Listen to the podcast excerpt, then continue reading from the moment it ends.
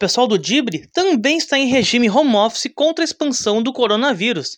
Então, nos próximos episódios, vamos ter que mudar um pouco o formato do nosso conteúdo.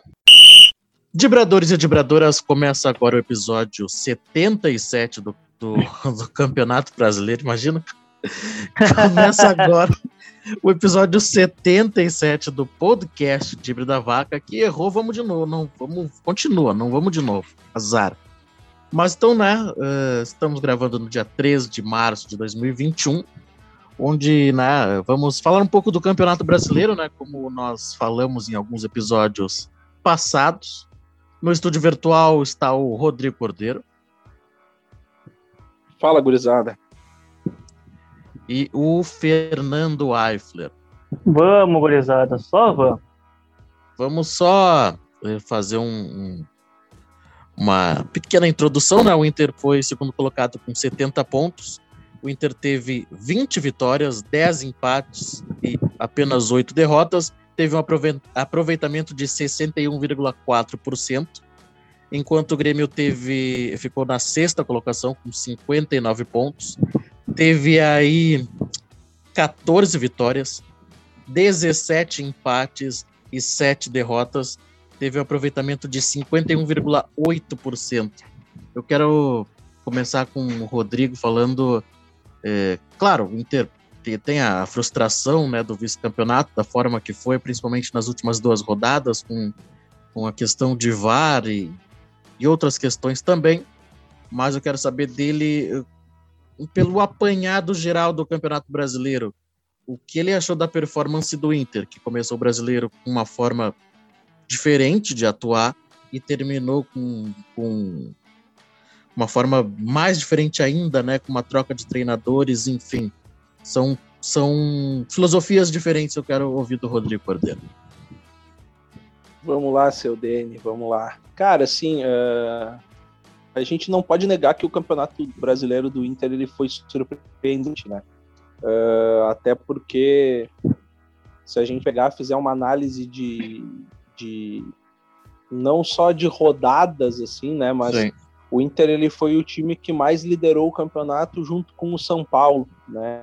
Uh, ele teve talvez um, um, momento ali no início uh, em que ele seguiu desde sempre brigando em cima da tabela, né? Até que ele assumiu a liderança, uh, se manteve por um tempo e, e, começou a desandar naquele, naquela fatídica saída do, do Eduardo Cudê, aonde ali foi um, um momento em que o Inter talvez tenha patinado e só não pôde daqui um pouco buscar o título até de, de uma certa forma um pouco mais antecipada, se a gente fosse pensar, né? Uh, em vez dos sete, oito partidas que o Inter ficou sem, sem, sem conseguir uma vitória no Campeonato Brasileiro. Uh, veio o Abel, ele, ele conseguiu recolocar, reestruturar o grupo de jogadores, dar confiança para eles e mostrar que esse grupo podia mais, né? E eu acho que, que o mérito uh, que, que esse Inter ter conseguido chegar até a última rodada brigando pelo título, dependendo, no fim ele poderia ter dependido de si, uh, se dá muito por esse trabalho do Abel, né? Uh, de resgate dos jogadores, de achar algo novo dentro do, de uma estrutura que já estava um pouco batida, né? Que o, o próprio Eduardo Cudê, quando ele sai do Inter, ele sai no momento em que o Inter parecia não, não evoluir mais, e sim uh, regredir com relação a si mesmo, né? Então eu Sim. acho que, cara, o, o, Abel ele fez um grande trabalho, o grupo de jogadores fez um grande trabalho e, e, é mérito muito desse grupo que, que se fortaleceu nesses últimos dois anos, uh, beliscando alguma conquista, sendo finalista de Copa do Brasil e agora tendo lutado dignamente, podemos dizer assim, até o final no, no Campeonato Brasileiro. Fica aquele gostinho de que poderia, né? porque uh, eu acho que o, a, a, o Inter no último jogo, principalmente contra o Corinthians, ele, ele, ele não foi muito aquele Inter uh, com uma rotação lá em cima no início do jogo, que muitas vezes conseguia marcar um gol nos 15, 20 primeiros minutos. Claro que a gente sabe que o Corinthians é um time que se protege muito bem, se defende muito bem, mas o Inter eu acho que ele ter usado um pouco mais durante o jogo e principalmente ter utilizado algumas peças ali no banco quando principalmente a partir dos 15, 20 minutos do segundo tempo, tu via que já tinham jogadores do Inter que estavam completamente esgotados. Mas, cara, não tem como a gente falar. Eu acho que o Inter fez uma ótima campanha, uh, terminou com a defesa menos vazada, terminou com mais positivos. Eu acho que ele foi o time que, depois do Grêmio, que teve sete derrotas, foi ele o São Paulo as equipes que menos perderam. Perderam até mesmo menos do que o líder, né? O, o Flamengo que acabou sendo campeão. Cara, acho que é isso. Não tem muito o que, o que contestar. A gente fica com aquele gostinho de que poderia um pouco mais. Sim, e, e principalmente também pelo, pelo último jogo ali contra o Corinthians, né? Que ainda estava na mão do Inter, visto que o Flamengo perdeu para o São Paulo, né? Então fica essa, essa questão é, só que eu, eu, falando um pouquinho do último jogo ali, acho que bateu mesmo a, o nervosismo, bateu uma tensão nos jogadores, a gente conseguia ver, assim, pelo semblante deles, né? E acho que os primeiros 20, 20, 25 minutos do primeiro tempo foi onde o Inter não conseguiu jogar. Onde o Inter tentava, mas esbarrava numa defesa do Corinthians que, que, que é falha, na verdade é falha, mas acho que é, o nervosismo de ter que buscar, de, de ter que ter o resultado, atrapalhou o Inter, principalmente nos primeiros minutos. Claro que o Inter teve a questão do pênalti, que voltou, que o árbitro voltou atrás. O Inter teve o gol do Yuri Alberto, que estava impedimento, né? O, o jogador, mas acho que nesses primeiros 25 minutos aí, como o Rodrigo falou, o, o Inter estava acostumado a fazer gol logo nos minutos iniciais, né? Então acho que não fazer gol nesses momentos onde o Inter teve uh, um pouco melhor no jogo, né? Teve uh, até oportunidades, fez com que o Inter uh, se, não, não vou dizer se apavorasse, né? acho que não é essa a palavra, mas fez com que o Inter tivesse um pouco menos de organização. E aí também as mudanças do Abel são tipo as do Renato, sempre as mesmas, né? Ele não, ele não, não faz uma, uma troca assim para é, tentar mudar o status do time jogando, né? Ele troca jogadores com características semelhantes, e isso acabou eh, fazendo com que o Corinthians eh, eh, tivesse facilidade para jogar contra o Inter e até dificultar as ações do, do Colorado, principalmente nessa última partida. Eu acho que eu vi, eu vi que o nervosismo e, a, e, e, essa precisão de fazer o resultado atrapalhou o Inter, principalmente no último jogo. Fernando, não sei se tu quer também falar alguma coisa do, do Inter, mas antes do Fernando até eu vejo que o Inter fez um campeonato acima do que é do que eu previa pelo menos. Eu não colocava o Inter como uh, como ali um dos quatro primeiros colocados e, e muito menos como, uh, brigando pelo título. Então não digo nem como, como gremista, mas assim como uma pessoa que, que gosta de futebol e, e que vê os jogos, né? Mas, enfim, o futebol é isso também, né? O Inter cresceu no momento certo da competição, mas no fim faltou um pouquinho mais para o Inter e também o Inter aí foi operado em, em dois jogos principais ali que aí definiu o título para o Flamengo. Fernando? Cara, eu concordo com essa visão do Inter. O Inter fez uma fez uma boa campanha, uma campanha, para mim, assim como para o Rodrigo, surpreendente. Eu sei que nem todo mundo concorda, inclusive o nosso amigo Nando Terra não concorda. Ele acha que o Inter, desde o início, deveria ser apontado como um dos candidatos ao título. Eu discordo, mas. Sim. Uh, é, que, é que o Inter teve. Foi um ano muito estranho, cara. Tipo, é um, é, muito, é um brasileirão muito difícil de analisar. Porque Tipo assim, o Inter trocou de técnico na, nessa temporada, chegou o Kudê. Eu até acho que ele meio que deu liga muito rápido, sabe? Ele não. Ele deu... Tá, não foi de uma hora para outra, mas ele encontrou um time, um modo de jogar até depois do Galchão ali, ele usou o Galchão como laboratório pro time. Começou Sim. bem brasileirão, começou na liderança. Acho que ele arrumou uma forma interessante do time jogar, um time propositivo. Uh, sofria um pouco na defesa, mas era um time que fazia gol, era um time que tinha uma, um bom sistema de jogo do meio para frente. Aí o poder começou a, dar uns, a ter uns erros tudo mais, teve aquelas rusgas com a direção, ele saiu. Chegou o Abel e aí, tá, acabou, né? Olha, o Inter, pelo amor de Deus, como é que saiu o cara e traz o Abel Braga? É um absurdo. Não, não tem quem não tenha pensado isso. Não tem. Sim. Tirando, tirando, acho que um dos influencers da internet que ele, a princípio, gostava do Abel, né? Mas enfim. Uh... O cabeça chegou... de caixa d'água? Esse mesmo. Esse mesmo. e aí, o Abel começa mal, como todo mundo esperava já. O Inter afundando, caindo pelas tabelas. O Cudê achou o Inter na liderança e caiu para sexto, sétimo lugar. E já começaram, ah, o Abel não vira 2021, hein? Então, tipo, já vai uh, começar o, o ano novo desempregado, o Inter sabe, sabe o que vai acontecer. Como Sim. até o Rodrigão comentou esses tempos ali. Uh, ah, talvez não pegue nem Sul-Americano, tipo, vai ficar na Sul-Americana, vai perder a vaga da Libertadores. Aí caiu da Copa do Brasil, caiu da Libertadores de repente encaixou. De repente o Abel fez o que se criticava muito no Cudê, que foi dar chance pra gurizada, e foi isso que salvou a pele dele, porque ele se livrou de muitos vícios que o Cudê tinha, que era o que se, muito se comentava que estava prejudicando o time do Cudê. Parou com aquele negócio de dois volantes uh, tranca-rua, né? Ele começou acima, depois ele acabou tirando, deixou só o Dourado. Aí surgiu, caiu Vidal, ele começou a dar mais chance pro Yuri Alberto, pra Shed, pega saindo do banco em alguns jogos. Isso acabou dando um novo ânimo pro Inter, que acho que o Inter tava muito. Não só falindo tecnicamente, mas como animicamente. Então, Sim. dando chance pra gurizada, que precisava mostrar o futebol, precisava crescer, eu acho que isso conseguiu trazer um novo ânimo até pros medalhões que já estavam desanimados, meio que naquele famoso mato sem cachorro, né? Sem saber para onde correr. E a Inter acabou crescendo, teve grande chance de título. Nós que consideramos como um favoritaço ao título, né? E acabou escapando no final, da forma como foi, com alguns erros de arbitragem e tudo mais, mas o Inter também acabou decaindo tecnicamente, taticamente. Como a gente até comentou, no final o Inter começou a ser otimizado. Na sequência de nove vitórias seguidas, o Inter era a surpresa do Brasileirão. E aí, quando tu deixa de ser surpresa e passa a ser vitrine, tu também decai, todo mundo começa a te estudar, né? E a Inter acabou na vice-liderança do Brasileirão, mas acho que foi uma campanha excelente para Inter, excelente mesmo.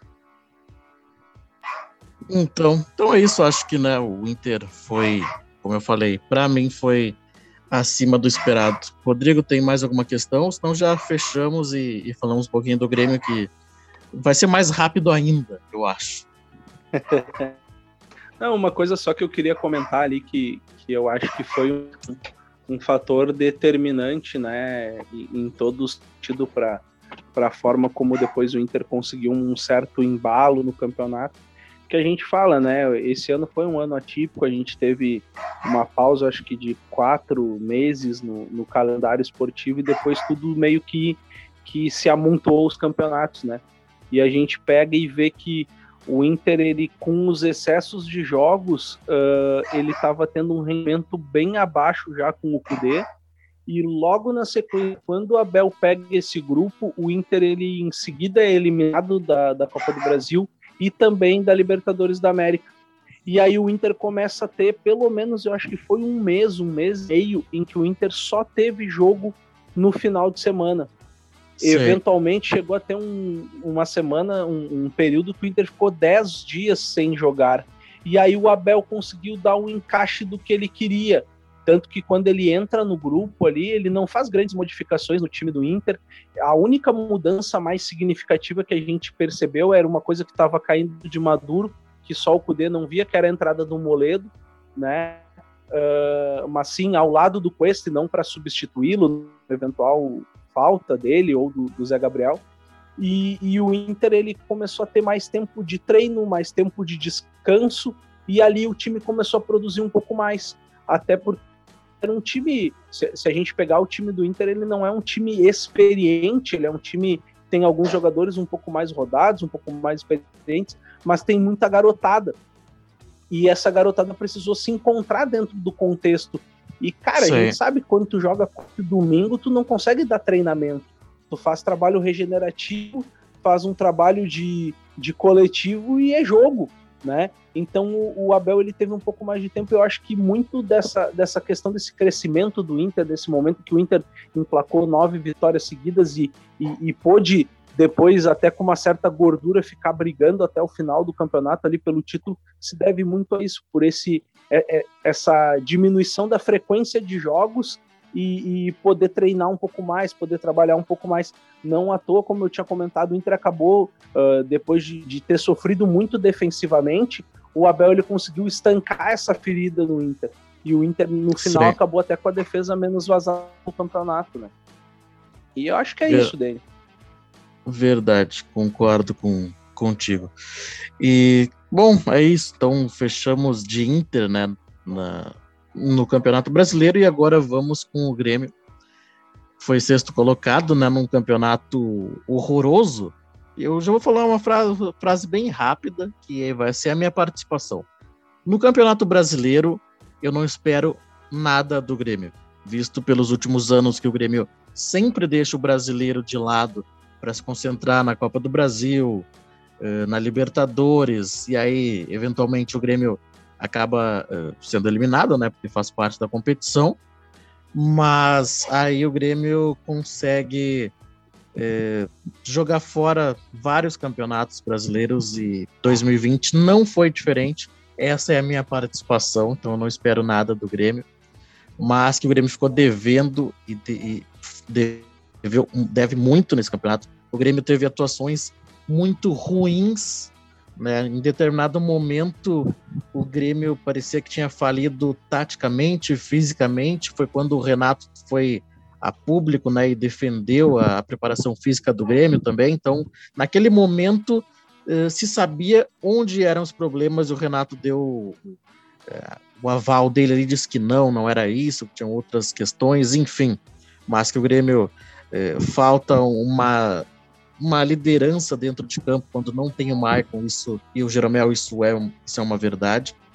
O Grêmio precisa de reforços pontuais, mas o Grêmio precisa de trabalho, de treinamento. Em muitos jogos, parece que o Grêmio é, entra de uma forma que nem os próprios jogadores sabem o que tem que fazer dentro de campo. Essa é a minha contribuição de Grêmio para o Campeonato Brasileiro. Eu quero ver o Fernando, depois o Rodrigo, e aí encerramos este belo episódio.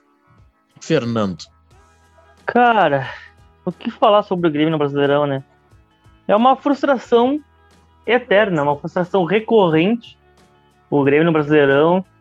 O Grêmio é um time que caga o Brasileirão, um time que não treina, pelo menos aparentemente não treina, né? Que rachão não é treino.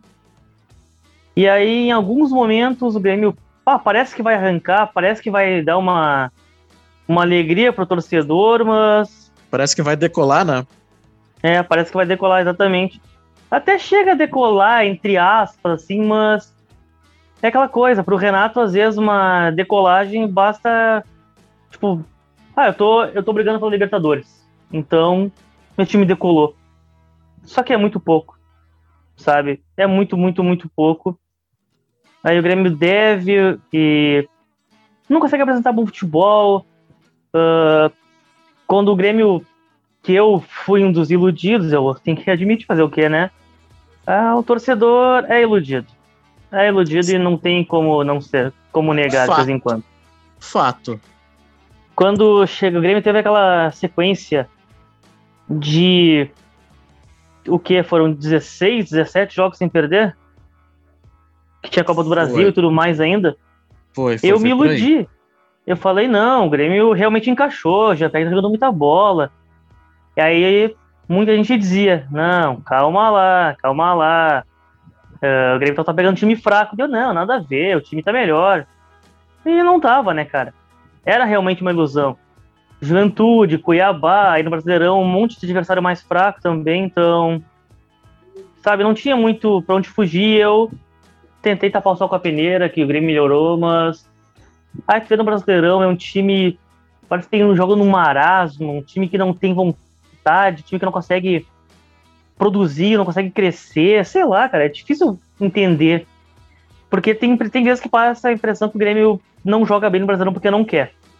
Aí depois, não, mas não joga porque não é, é, tá mal treinado, porque o time não consegue realmente jogar bola. E aí fica Também naquela, tá, tipo, o que que acontece? O time, não tá, o time é uma mescla de falta de vontade com falta de treino, é só falta de treino. Porque, por exemplo, o Grêmio já vinha mal no final do ano passado. Aí pegou o São Paulo na Copa do Brasil e, pô, não jogou melhor que o São Paulo, teve suas falhas, mas tu via vontade no time. O time jogou muito mais do que vinha jogando. Então, a gente fica pensando, sabe, o que que acontece, cara? Qual é que é desse time? Que eliminou São ah, Paulo. Sim. Não, não foi, tipo, injusto. Só que aí depois volta o Brasileirão, ganhou do Bahia e depois praticamente não ganha de mais ninguém. E é o time se arrastando em campo, com erros de passe ridículo, o time. A, a defesa, que sempre foi nosso ponto forte, faliu completamente o sistema defensivo, marcação frouxa. Então, sei lá, cara, falando bem de Brasileirão, é uma decepção completa. Empatou praticamente um turno inteiro. É o time que menos perdeu? É, mas.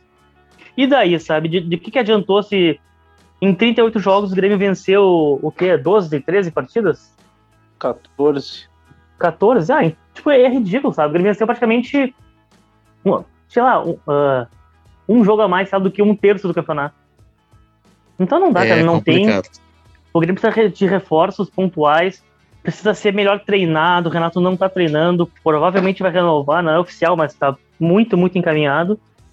Só que sei lá, cara, é, é uma cara de fim de ciclo, mas um fim de ciclo que não vai ter fim. Isso me preocupa é, muito. E... Fala, fala, Dani. Não, vai, termina, termina, conclui. Ah, e eu não, eu não consigo ver futuro nesse time, sabe? Porque são peças que já faz tempo que não estão não estão dando liga. O Grêmio vem falindo técnica, taticamente, a defesa, que sempre foi nosso ponto forte, como eu falei. O Jeromel e o Kahneman mal jogaram esse ano, jogaram, não jogaram 15 jogos juntos. E aí a defesa reserva, que nós uma vez, uma, que é um dia pensamos que não, eles são bons substitutos, eles, eles seguram bem, sabe? Deu pra ver que não seguram tão bem assim, não. E eu não sei, cara, não sei. Agora o Grêmio tá na Copa do Brasil ainda. Uh, domingo agora joga final. Se não ganhar, tem a pré-Libertadores na cara já. A temporada 2020 já foi ruim, 2021 já vai começar apertada, então eu tenho muitas preocupações. É, é, eu falando, eu não, não queria que o Renato continuasse, né? Mas olhando o mercado de técnicos no Brasil e tendo uma possível pré-Libertadores já na, na, próxima semana, né? É muito complicado trocar agora. Então acho que sei lá se é o mais correto a se fazer, mas enfim, acho que eu entendo a, a renovação, a possível renovação do, do Renato e, e, e, o porquê do, do presidente Romildo é, querer continuar com esse trabalho, né? Embora a gente tenha informações que o Grêmio vai mudar bastante, né? Principalmente até no, em comissão técnica, alguns jogadores também vão sair, né? Já foram comunicados que podem procurar novos clubes, né? A questão de alguns, não vou citar nomes aqui, mas a galera pode procurar aí nos canais que falam do Grêmio, ou nos canais que falam dos, da dupla Grenal em si, né? Quem são os jogadores que, que o Grêmio já, não vou dizer que dispensou, né? Mas deixou em aberto para buscar novos clubes. A questão é que aqui se paga muito, né? E aí isso acaba eh, dificultando, né? Alguns jogadores de, de irem embora. Mas, né? Um já foi embora, o Robinho foi embora, né? Então já foi um grande negócio. Que mas pena, Rodrigo, né? Poxa. Mas o meu querido Rodrigo, quer falar um pouquinho do Grêmio? Senão já encerramos. O que, que tu achou aí? Para ti foi um ótimo desempenho do Grêmio? Não, não. Acho que o Grêmio ficou muito abaixo. Uh, é que assim, ó, a, a, gente também, quando a gente fala que o Grêmio pode mais, uh, é porque a gente também vislumbra um Grêmio que uh, tem lampejos, né? Só que dentro do futebol, que são 90 minutos, não adianta tu jogar 10, 20 muito bem, se depois Sim. o teu ritmo cai demais nos outros 70. Então, é, essa é uma questão do Grêmio que, que, que tem que ser revista, né? Eu não acho que seja só preparação física, eu acho que também é muito da questão de, de alguns jogadores. Tu não pode colocar na, nas costas de um Maicon com 35 anos a responsabilidade de ser o criador do Grêmio, como o Inter também não podia colocar no passado e, e uma boa parte da, da temporada 20 nas costas do D'Alessandro, isso, né? que era um jogador de 39 anos. Uh, eu acho que o Grêmio deveu, cara, no Campeonato Brasileiro, mas também tem uma questão que eu acho que é um ponto bem importante a ser debatido. O Grêmio ele fica para a final dessa, dessa Copa do Brasil no dia 30 de dezembro. O Grêmio praticamente jogou dois meses se arrastando, porque, cara, a gente sabe que o jogador ele quer estar tá no grande momento, ele quer estar tá no jogo que vale taça. Tu não vai imaginar do, do Jean-Pierre, do PP, uh, do, do, goleiro, do Vanderlei, agora o Paulo Vitor. Não vai imaginar desses jogadores dando a vida para daqui um pouco se lesionarem, sofrerem alguma, alguma questão e estarem fora do jogo mais importante, que é agora no domingo. Né? Uh, eu acho que, que isso a gente vai bater muito pela forma como hoje está desenhado o calendário do futebol brasileiro. Quando nós tínhamos ainda uma Copa do Brasil que se encerrava ali em agosto, nós ainda tínhamos, às vezes, uh, 80% do campeonato brasileiro, 70% a ser jogado, e o time que daqui a um pouco beliscou uma final e perdeu, ele podia ainda ser campeão de um grande título, né? Hoje em dia é muito difícil tu ver clubes chegando em duas, três competições simultâneas como hoje são Copa do Brasil, Libertadores e Brasileiro. Então eu acho assim, ó, querendo ou não, o, o, o time brasileiro, que por mais que o Grêmio tenha um elenco um pouco mais enxuto, mais, uh, mais com opções de jogadores, até mesmo comparado ao Inter, chega ponto que tu tem que escolher um lugar onde tu te sinta mais à vontade e todo mundo sabe que o Grêmio uh, historicamente ele é um time que se envolve muito bem com as copas. E cara, por mais que o Renato tenha ficado 20 rodadas dizendo que ele estava querendo jogar o brasileiro as ganha, que uma hora o Grêmio ia decolar e tudo mais, a gente sabia que na verdade ia chegar um ponto de corte em que o Grêmio ia ter que escolher ou ele ia bombar na Copa do Brasil, ou daqui um pouco na Libertadores. Sim. Ou se, como, como um, um, um título de misericórdia, tentar buscar alguma coisa direto Brasileirão. E foi o que a gente viu. O Grêmio, ele talvez na, na segunda metade do Campeonato Brasileiro, já com jogos mais decisivos das Copas, ele optou muitas vezes por colocar um time não reserva, como em outras ocasiões, mas um time misto.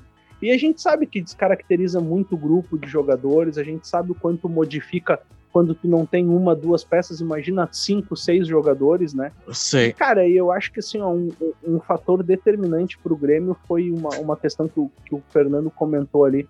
O Grêmio ele não pôde usufruir ao longo da temporada 19, da, da temporada 20, 21 agora, praticamente em 20% dos jogos do Campeonato Brasileiro da sua dupla de zaga principal.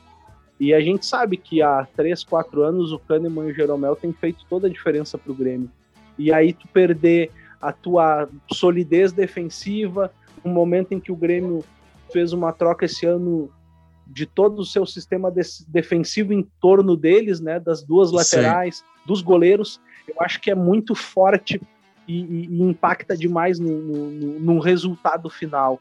E o Grêmio ele foi uh, razoável, né? Ele em nenhum momento teve brigando por menos, mas também não em nenhum momento real ele teve tentando buscar um protagonismo no Campeonato Brasileiro. Sim, concordo. Eu só tenho que colocar mais um pontinho aí que o Grêmio realmente faliu uh, a sua zaga, enfim, o Grêmio não contou em vários jogos com a dupla principal, né, Jeromel e Kahneman, mas o Grêmio uh, também sempre tinha uma figura de um primeiro volante mais marcador. Em 20, agora 21, o Grêmio não tem essa figura. Lá atrás foi o, o Wallace, o Wallace também já teve o Jailson, que eram mais marcadores. Teve o Michel por um determinado tempo, que aí o Renato queimou o jogador utilizando na zaga. Então, eu acho que isso também, o Grêmio também não tem essa proteção defensiva à frente dos dois zagueiros. Isso influencia muito. Também. Demais, só demais. Esse, só esse ponto também que eu queria colocar antes de encerrar. Fernando, quer mais falar mais um cara, pontinho aí? Temos mais um minutinho e meio, mais ou menos. Cara, acho que, acho que não tem mais nada pra falar sobre o Grêmio, não. Acho que é. É bem isso aí, é, é decepção completa. Enquanto o Inter. É, acho que foi bem o oposto. Enquanto o Inter foi muito surpreendente, fez uma baita campanha, o Grêmio foi mais do mesmo esse ano, cagando pro Brasileirão de novo e fez uma campanha pífia. Com atuações É, eu- pífias. Eu concordo, eu concordo. Então, meus queridos amigos, eu quero agradecer a presença do Rodrigo Cordeiro. Feito, gurizada. Quero também agradecer a presença do Fernando Eifler aí. Feitoria, gurizada. Já tô até atirado aqui, porque, né, a canseira tá batendo. Toma atirado. Ah, ah, é isso aí, é isso aí também tô um pouco de, de sono. Agora vamos então, né, finalizar esse episódio. Falamos um pouquinho sobre a dupla Grenal no, no Campeonato Brasileiro 2020. Ficamos por aqui e até o próximo episódio, né? Não sei se vamos falar de Copa do Brasil, de vitória do Grêmio campeonato ou do vice-campeonato. Não sei, veremos como vai ser o jogo se eu vou estar chorando ou não, se o Fernando vai estar chorando ou não, se o Rodrigão vai estar rindo ou não. E eu ia dizer se o Dani vai estar bebendo ou sim.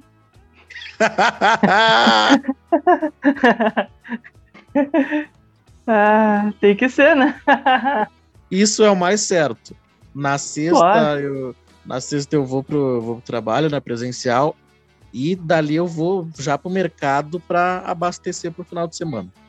certo, certo. ah, que beleza.